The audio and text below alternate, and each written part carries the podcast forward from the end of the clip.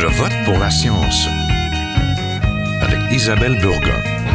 Bonjour à vous, j'espère que vous allez bien. En matière de logement, nous entendons beaucoup parler de rénoviction, une demande d'expulsion cachée sous des travaux à entreprendre pour changer de locataire souvent et pouvoir augmenter le loyer. Ces rénovictions appartiennent à un problème plus important avec les expulsions pour non-paiement de loyer. Il s'agit d'un emballement du marché immobilier tourné vers le profit et bien des familles et des citoyens ne parviennent plus à suivre cette hausse des loyers accélérée.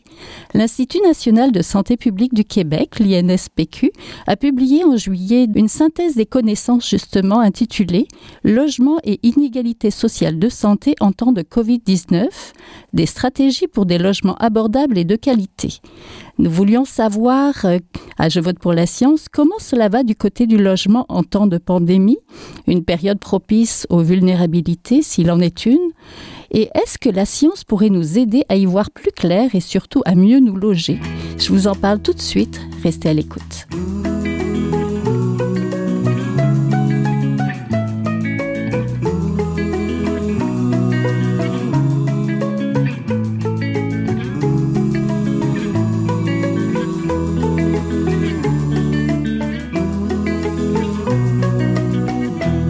Aujourd'hui, je vote pour la science. Nous nous intéressons aux rénovictions et à la crise immobilière qui sévit dans de nombreuses grandes villes du Québec.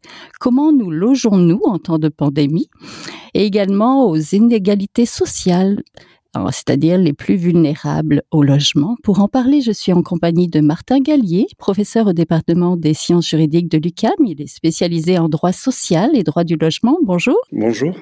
Je suis aussi en compagnie de Guillaume Hébert, chercheur à l'Institut de recherche et d'information socio-économique, l'IRIS. Bonjour. Bonjour à tous les deux. Donc, l'accès à un logement sain et abordable semble être un facteur majeur de protection contre les inégalités sociales de santé en cas de COVID-19, selon un récent rapport de l'Institut national de santé publique du Québec. Pourtant, de nombreuses familles des classes populaires vivent sous la menace de se faire expulser de leur logement, même en temps de pandémie, sans compter que de nombreux Québécois vivent dans des logements trop petits et insalubres ou n'arrivent tout simplement pas à suivre la hausse accélérée du marché locatif.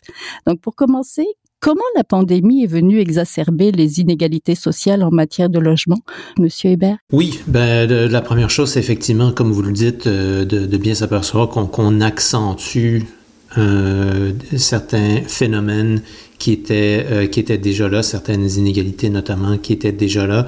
Donc c'est euh, important de le rappeler parce que la situation n'était pas rose avant le début de cette pandémie-là. Et comme dans tellement de domaines, là, tellement que c'est presque rendu un cliché de le dire, effectivement, la pandémie est venue exacerber euh, ces problèmes-là. Donc les, euh, les problèmes, on pourrait les prendre sous plusieurs angles, euh, mais on pourrait mentionner notamment, comme le fait l'étude de, de, de l'INSPQ à laquelle vous avez fait référence, on pourrait mentionner la question d'abordabilité.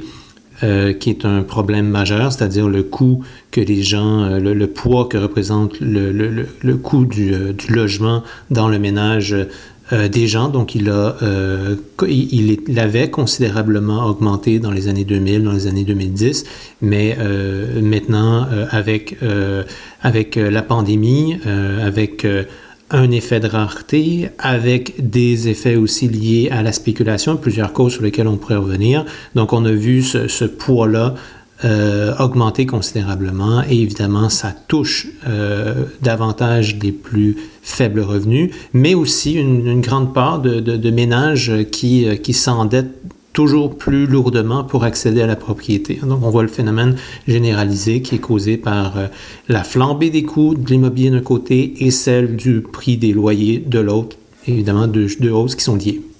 Oui, professeur Gallier, de votre côté, comment vous voyez ça, la, la pandémie, euh, par rapport au logement? Euh, ben, Je la vois comme, euh, comme Guillaume Hébert, c'est-à-dire euh, on, partait déjà d'un système complètement inégalitaire, et là, euh, ce que, souligne, j'ai trouvé de manière brillante la santé, le, rapport de la santé publique, c'est qu'on a clairement un accroissement des inégalités. et concrètement, on savait déjà que les riches et les pauvres euh, ne respiraient pas le même air, qu'ils vivaient pas dans le même espace, euh, qu'ils vivaient pas dans les mêmes quartiers, que les euh, enfants des, riches et des pauvres n'avaient pas les, mêmes animaux dans, dans leur chambre, hein, entre les cafards pour les uns et un petit chien ou un petit chat pour les autres, ou la moisissure et les champignons pour les uns et les petites fleurs et les petites plantes pour les autres. bah là, ce que montre très bien le rapport, c'est que euh, cette, euh, cette, inégalité euh, au quotidien, quand on se retrouve enfermé, et eh ben, c'est un accroissement, ça participe d'un accroissement des inégalités, mais de manière exponentielle, c'est-à-dire en termes, il le montre, hein, études à l'appui, même si elles sont récentes, mais en termes de suicide, en termes de violence, en termes d'inégalité d'accès à des soins de santé, et puis ce qui est le plus troublant, hein, ils le disent très clairement, c'est un accroissement des inégalités face à la mort. donc on a plus de chances de mourir euh, quand on est euh, mal logé que euh, quand on est relativement bien logé. Oui, l'Ontario a gelé les loyers en 2021. Pourquoi le Québec ne l'a pas fait? Peut-être Monsieur Hébert pourquoi? Politiquement, je ne pourrais pas le dire. Comment ça se fait qu'on n'a pas suivi la même voie? Ça a été une revendication qui a été très forte aussi aux, États-Unis. Donc ici, c'est c'est un peu comme si on avait on, avait euh, davantage été sensible à l'intérêt des propriétaires. C'est toujours euh, les, les, les, disons, les, les, revendications qui se font entendre là, sur ce débat-là. C'est toujours, euh, c'est, on, a, les locataires, les propriétaires. On, peut toujours se demander de quel côté un gouvernement va pencher. Encore là, c'est, c'est pour ça que c'est dur de faire la comparaison avec l'Ontario, de comprendre pourquoi le Québec n'a pas suivi euh, l'Ontario, étant donné qu'on a deux gouvernements qui relativement conservateurs. Si on veut, on aurait pu s'attendre à ce qu'ils réagissent de façon similaire. Euh, moi, je voulais juste revenir sur les causes de l'absence de, réglementation. Euh, euh, de contrôle des loyers. c'est clairement une absence, enfin dans les causes, c'est une absence de volonté politique. Quand on a un, Premier ministre qui peut affirmer et réaffirmer, hein, sans, sans être contredit outre mesure, hein, qu'il n'y a pas de, crise du logement, euh, sans qu'on lui euh, oppose chiffres à l'appui hein, ou euh, politique ou documents publics à l'appui une réaction forte. Ni, le, ni le Parti libéral, ni le PQ n'ont fait de réaction particulière, QS un petit peu, mais qui affirme qu'il n'y a pas de crise. Euh, ben, on n'est pas prêt de contrôler les loyers, on n'est pas prêt de, de, mettre en place un mécanisme de contrôle. Donc je pense que euh, dans, dans, les explications, ben, c'est un, Premier ministre qui se sent à l'aise euh, aujourd'hui pour dire et affirmer sans opposition majeure qu'il n'y a pas de crise du logement. Donc, enfin, c'est à mon avis ce que ça illustre, c'est la nécessité aujourd'hui euh, ben, de mettre cette question du logement au, au centre des débats et puis qu'il y ait une véritable réaction politique. Donc ça, c'était juste un, point sur lequel je voulais revenir. Et puis après, pour euh, euh, les rénovictions, je pense qu'il faut faire attention. C'est-à-dire que euh, on parle effectivement beaucoup des rénovictions, c'est-à-dire le fait de, propriétaires, généralement de petits propriétaires, même s'il y en a des, grands, mais c'est surtout une pratique de petits propriétaires qui veulent reprendre leur logement.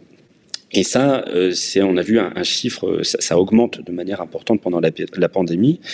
Euh, oui, il y a un problème. Euh, il y a un problème. Il y a eu des moratoires qui ont été faits là-dessus, réglementés, etc. Mais ces rénovictions, c'est-à-dire ces reprises de logements pour, y habiter ou de manière illégale pour expulser des locataires et ensuite le relouer de, manière plus chère, ça représente une infime minorité des expulsions. Euh, pendant, avant la pandémie, en tout cas, on parlait de peut-être un millier, deux milliers, peut-être dix mille euh, logements euh, repris par les propriétaires pour se loger. Mais les expulsions aujourd'hui au Québec, celles qui se font réellement, et dans des proportions à 4, 5, 10 fois plus importante, c'est toutes les personnes qui ne peuvent pas payer leur loyer, qui n'arrivent pas à joindre les deux bouts, qui sont constamment en train de faire des choix entre se nourrir, se loger. Et c'est ça, euh, aujourd'hui, la politique euh, de logement et le travail à 80 à 90% de la régie du logement, son travail, c'est de rendre des jugements 90% des jugements rendus ou 80% des jugements rendus sont des jugements euh, liés à l'expulsion. Alors ça dépend des années, hein, évidemment, mais on est entre disons 60 et 90% euh, généralement du travail effectué vise à expulser des locataires pour non-paiement. Oui, le logement est le premier poste de dépense des Québécois, que ce soit des propriétaires 60% des cas ou des locataires 40% des cas. Ce sont des données qui masquent la spirale des inégalités en matière de logement. Ça, c'est ce que j'ai lu dans l'introduction d'un dossier sur le droit au logement et les conflits sociaux de la revue Droit et Liberté euh, publiée en 2018. Professeur Gallier, expliquez-nous cette spirale des inégalités. Euh, alors, la formule est plus, et pas de moins, enfin, je sais que je la citais, là, euh, c'était, je me rappelle plus l'auteur qui avait utilisé ça, là, je suis désolé, j'ai un, petit trou, je m'attendais pas à ça. Ben, je ne sais pas si vous l'avez sous les yeux, mais bon, peu importe, ça serait justice de, la citer. mais en, tout cas, ce qui, se passe, c'est qu'effectivement, on a un accroissement des, euh, constamment des, inégalités. C'est-à-dire que, comme vous l'avez dit, euh, le premier poste de dépense de, ménages, c'est euh, le logement. Comme le, coût du logement, et comme l'a dit M. Hébert tout à l'heure, que ce soit pour les locataires comme pour les propriétaires qui ont une hypothèque, c'est-à-dire la grande majorité aujourd'hui des, gens qui sont propriétaires de, de, leur logement, ils se retrouvent à dépenser de plus en plus d'argent et donc à faire des choix euh, en termes d'accès à l'éducation de leurs enfants, euh, en termes de pour se nourrir. Et tous ces choix ont évidemment des répercussions euh, ben, sur le, le bien-être, sur la santé. Et donc il y a une, une espèce de spirale infernale de pour les, les, classes populaires ou même la classe moyenne euh, où on, on, on, dépense de plus en plus de, de, sous, non pas pour se soigner, mais au contraire pour essayer juste de subvenir à minima à ses besoins, donc se, se, se loger à minima, se, se soigner à minima, etc. Donc c'est ça cette spirale des inégalités.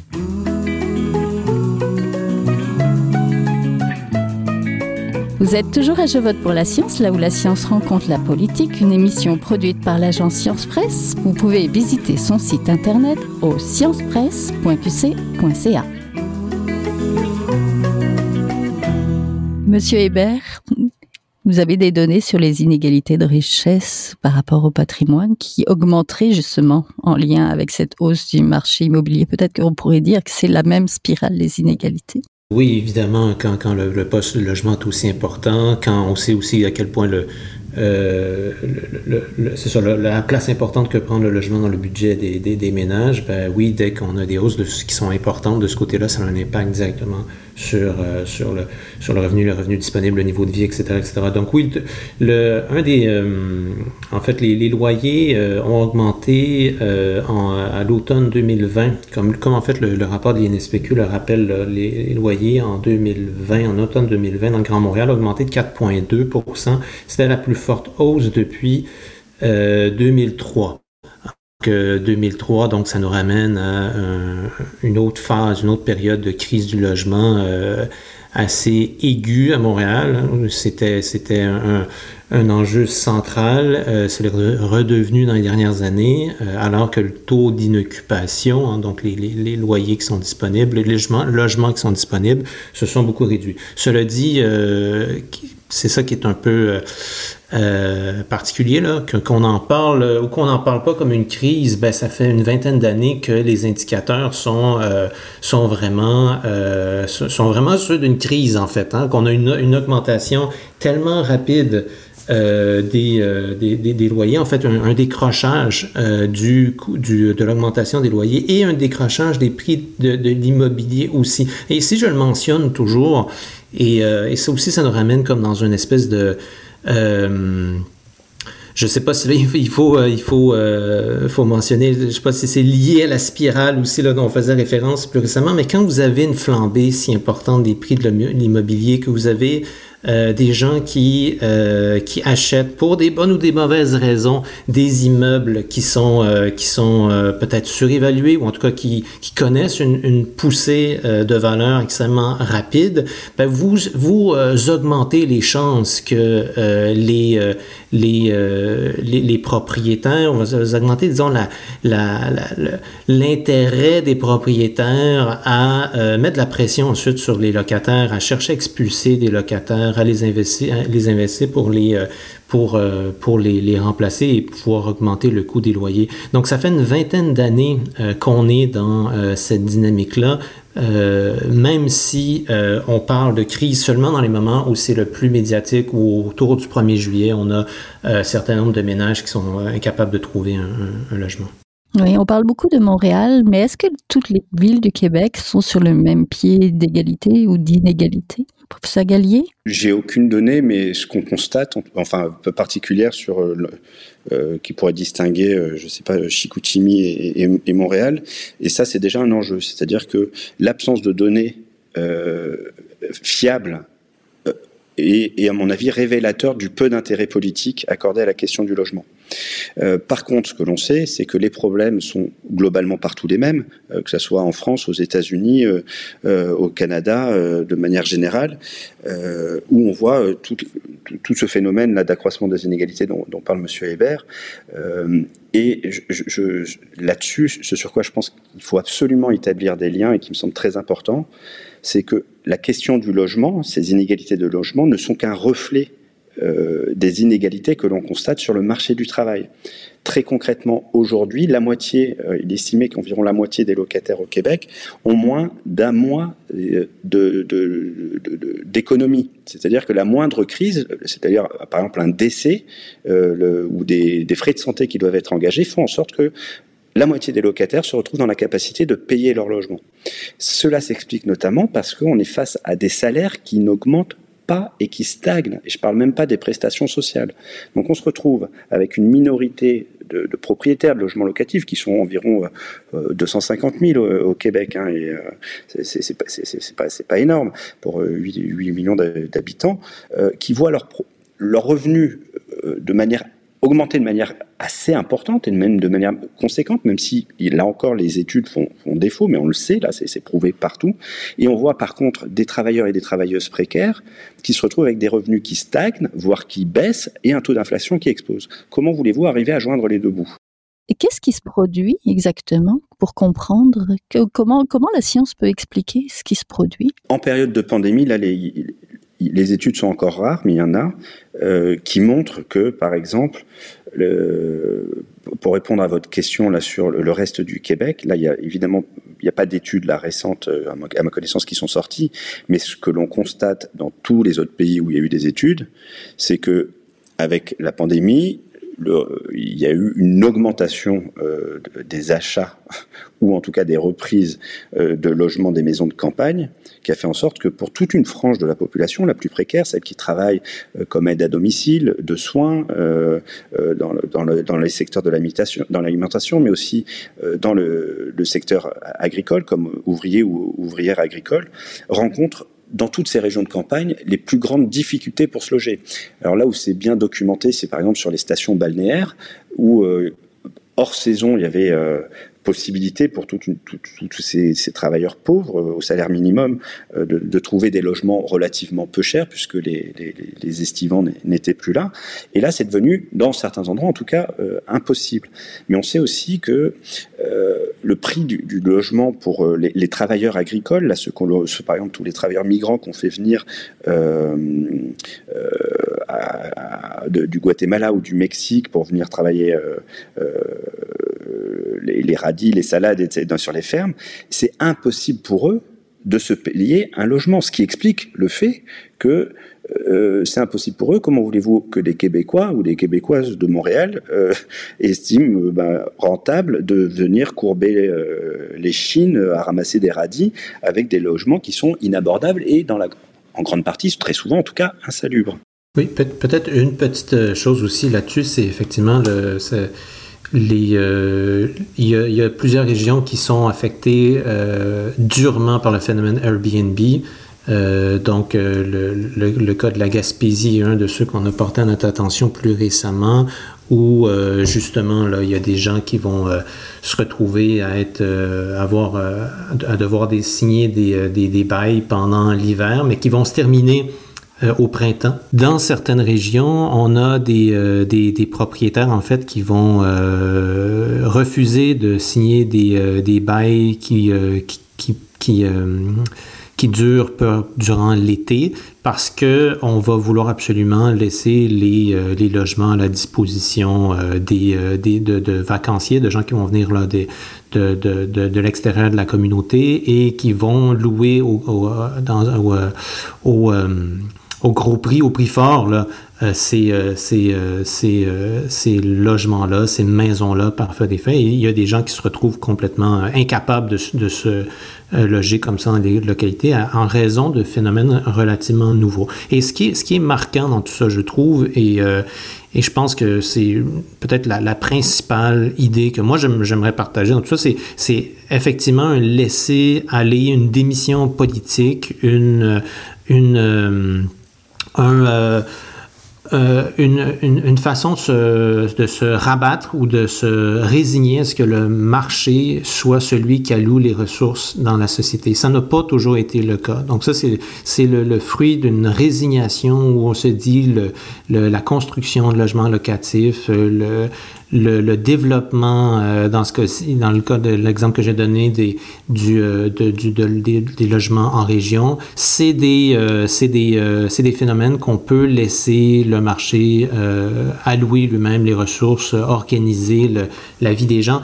Et, et, et, et, ça, et ça, je pense qu'on ne, ne, finit plus de voir les problèmes qui sont créés par ce type de laisser aller là. Oui, l'absence de, de, régulation finalement. Avant de vous laisser aller, on, je voudrais juste vous entendre sur le mode solution, peut-être, euh, professeur Gallier, très vite.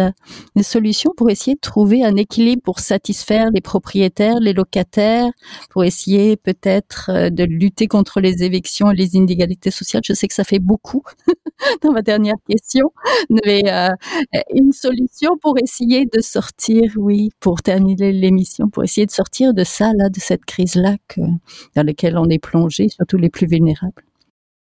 Mais les solutions sont connues, hein, euh, et c'est tout le temps les mêmes. C'est une question de choix politique. Et comme le dit Monsieur Hébert, euh, c'est une question entre euh, schématiquement deux, visions du monde. C'est-à-dire, est-ce qu'il faut continuer euh, à subventionner euh, de manière euh, continue, comme le fait la SCHL ou la SHQ, enfin la Société d'habitation du Québec ou la Société canadienne des hypothèques, continuer à financer à coups de milliards le secteur privé en espérant qu'un jour ils nous aideront et ils aideront à, à loger les catégories sociales les plus pauvres. Est-ce qu'il faut leur donner des aides particulières? C'est ce qu'ils réclament. Ou est-ce qu'au contraire, il faut une véritable politique de prévention organisée, publique, de répartition des richesses? Tout des rapports un peu sérieux qui, sortent euh, depuis longtemps disent il faut construire des logements sociaux, mais dans une proportion, euh, on n'est même pas 10% si on compte l'ensemble des logements euh, communautaires au Québec. C'est aberrant dans une société où on estime que 30, environ 30% des gens ont des difficultés pour se loger dignement. Le marché privé ne répond pas aux besoins qui sont exprimés par la population. Mais ça, c'est évidemment une question de choix politique qui coûte cher, qui, veut dire politiquement prendre position très clairement pour une autre répartition des richesses. Mais il y a des solutions qui ne coûteraient rien, mais qui sont encore là une question de choix politique et idéologique. Je vais vous donner un exemple qui me semble euh, vraiment euh, d'une barbarie extrême et qui, euh, qui est l'état du droit en matière d'expulsion. Ça va aller très vite. Aujourd'hui, vous allez au tribunal, là, sur les 40 000 dossiers qui sont déposés euh, à la régie du logement, vous allez au tribunal, vous dites, le locataire ne m'a pas payé, le juge n'a aucun pouvoir pour dire, est-ce que cette personne a le Covid et elle va mourir dans un centre d'hébergement d'urgence? Est-ce que les enfants ont le Covid et vont peut-être euh, se retrouver dans les soins intensifs? Le juge n'en a rien à faire, il n'a pas le pouvoir de sanctionner, de dire non, pour la société, ce n'est pas rentable aujourd'hui d'expulser des personnes qui sont à risque. Donc aujourd'hui, on expulse à la chaîne dès que le constat de 2 dollars, de 100 dollars, de 50 dollars, etc. sont constatés, on va expulser indépendamment des risques pour la santé des enfants, des personnes âgées, des locataires. Ça serait assez simple, et c'est ce qui existe dans la quasi-totalité des pays un tout petit peu civilisés sur cette question, et euh, ce n'est pas révolutionnaire, ça serait de dire non, avant d'expulser qui que ce soit, on regarde les conséquences de cette expulsion sur le système de santé, par exemple, ou sur la scolarité des enfants. Ce serait aussi bête que ça. Or, aujourd'hui, on expulse à la chaîne, mais on fait un travail absurde, on demande un travail absurde aux magistrats, mais par contre, effectivement, les, propriétaires obtiennent l'expulsion très rapidement, plus rapidement que dans beaucoup d'autres pays au monde, mais euh, le système fonctionne pour eux. En revanche, pour la société québécoise, c'est une catastrophe.